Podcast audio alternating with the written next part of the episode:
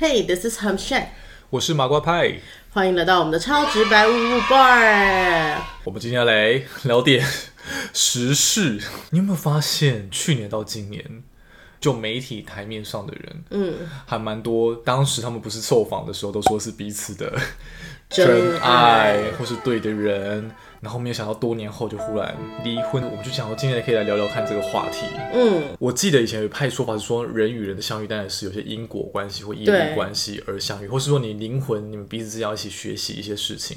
但是为什么他们在短短的几年之内，这个缘分或这个课就散了？应该这么说，结婚跟谈恋爱毕竟是不太一样的事情。很多人说婚姻是爱情的坟墓，我觉得它比较像是一个新的修炼场。这个是你灵魂势必要去面对新的课题。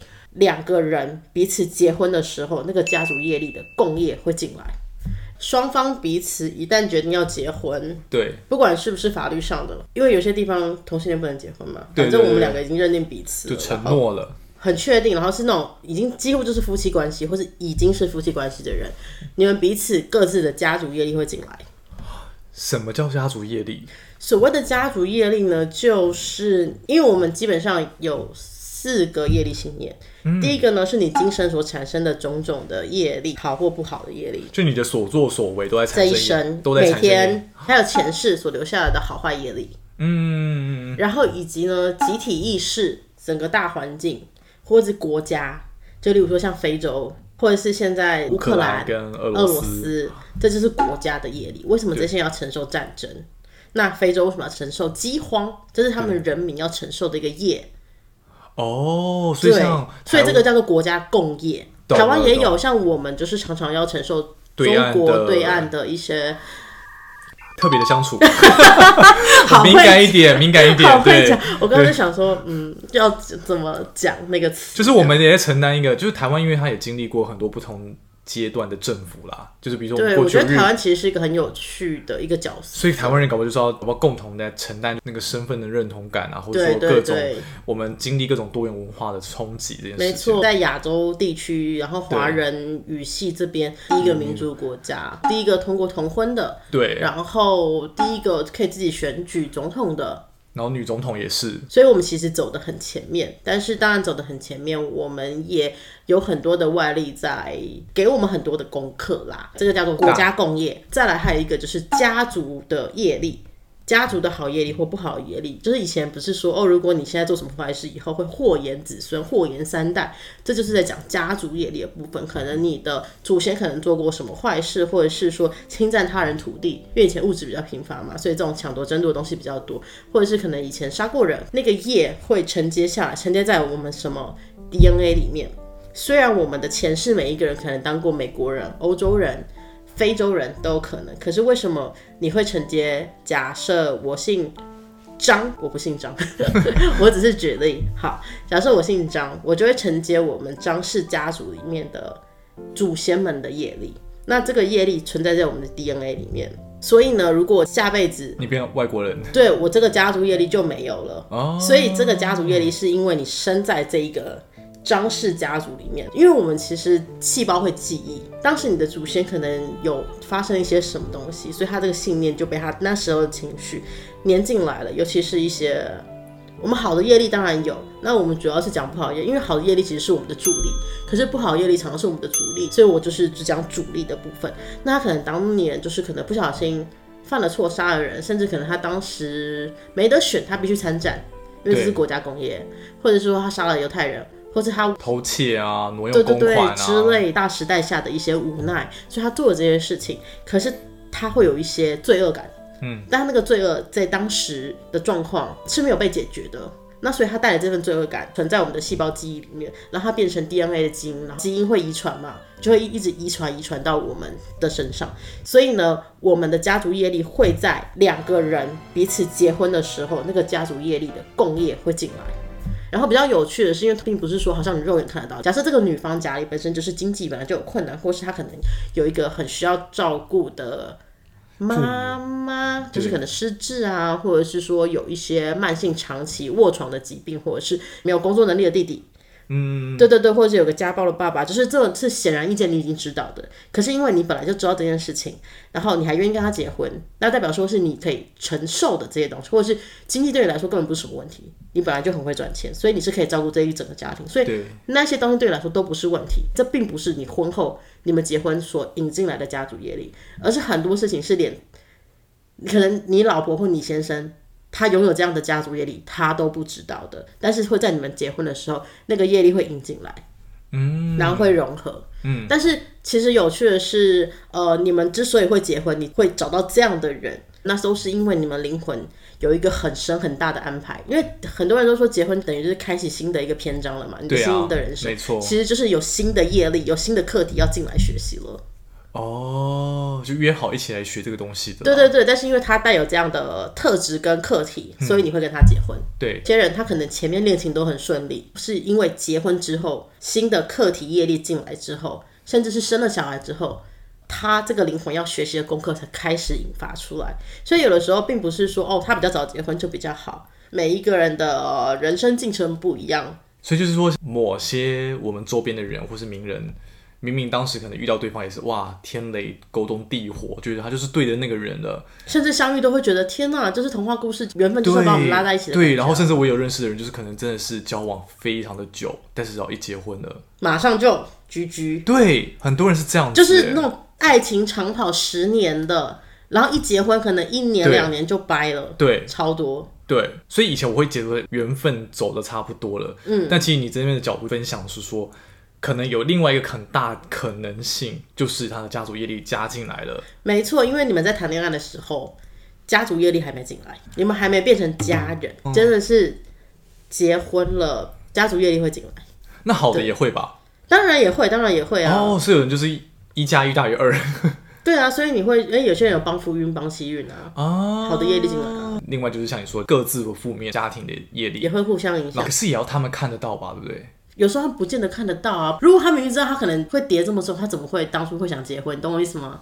一定是前面还是很甜蜜才会结婚呢。对，所以我的意思就是说，他们，所以他们也要看得到，还知道这是一个哦。我懂你意思，就不用多想。因为很多看得到，就是我都已经看得到。可是我还是会想进去耶。对啊，因为你爱这个人呢。对啊。即便他家里可能经济困顿，或是他有一个很辛苦的父母亲，这个是看得到。但我现在在讲的是那种结了婚之后，在婚前你都看不到的东西。我讲的是你在婚后结了婚，家族业力会进来，而且你也有你的家族业力会进到对方的身上，那两个的那种融合的那个业力产生的那种火花跟摩擦感，会变成你们新的人生需要去成长学习面临的课题。业力是会影响一个人的性格吗？会。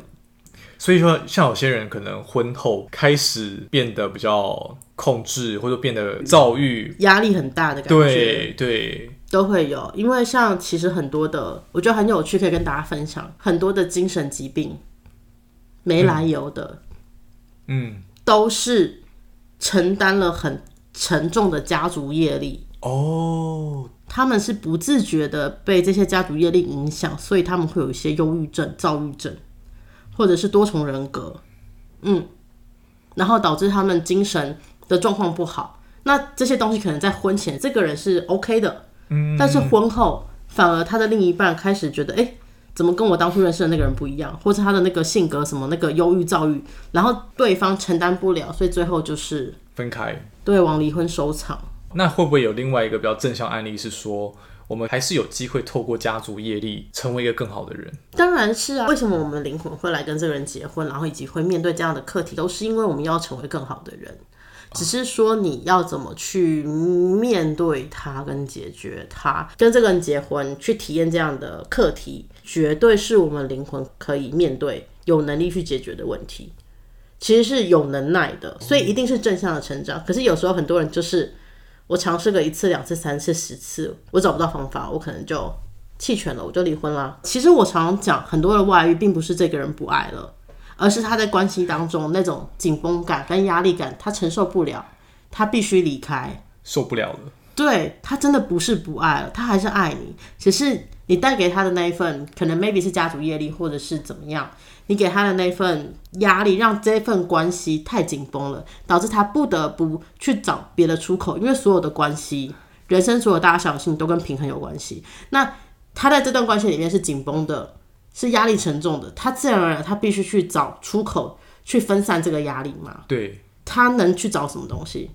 找其他兴趣，对啊，去大吃，去抽烟，去酗酒，去找女人，找新的人，找新的人取代掉你。所以其实一定是这个关系本来就出了问题，这个人会外遇。